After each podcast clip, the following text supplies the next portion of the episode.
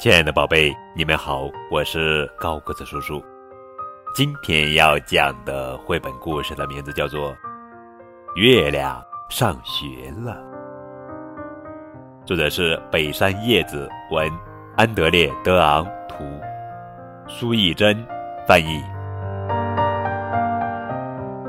天亮了，今天开始，月亮要上小学一年级了。月亮总是自己一个人，一想到要上学，就高兴得不得了。花儿也是一年级，班上有好多同学，大家一起望着天空上课。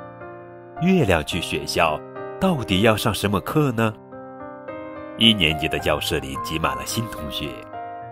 早安，早安，早安！每个人都大声地打招呼，然后。跟着老师参观各式各样的教室，回到教室，接着是自我介绍。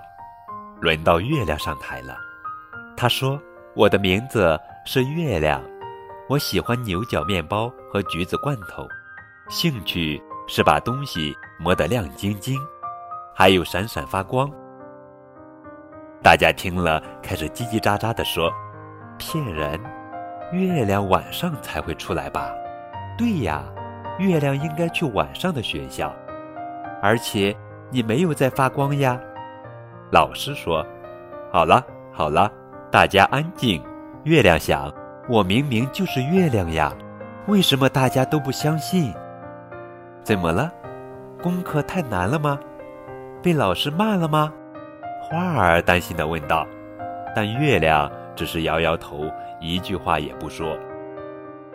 过了一个晚上，天又亮了。月亮原本好期待去上学，今天却一点儿也不想去了。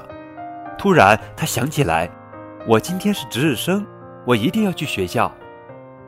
值日生的工作是擦黑板，正好月亮最拿手的就是把东西擦干净，磨得亮晶晶。我要在大家到之前把黑板擦得闪闪发光。月亮好想快点到学校，忍不住跑了起来。哇，黑板被擦得闪闪发光，大家看了都拍起手来。月亮好开心，好开心，开心的跟黑板一样闪闪发光。好亮呀！你真的是月亮呀！一个同学走过来跟月亮说：“能和月亮一起上学，好像在做梦耶。”大家都围到了月亮身边。月亮在白天也不会消失呢。月亮的家是什么样子呢？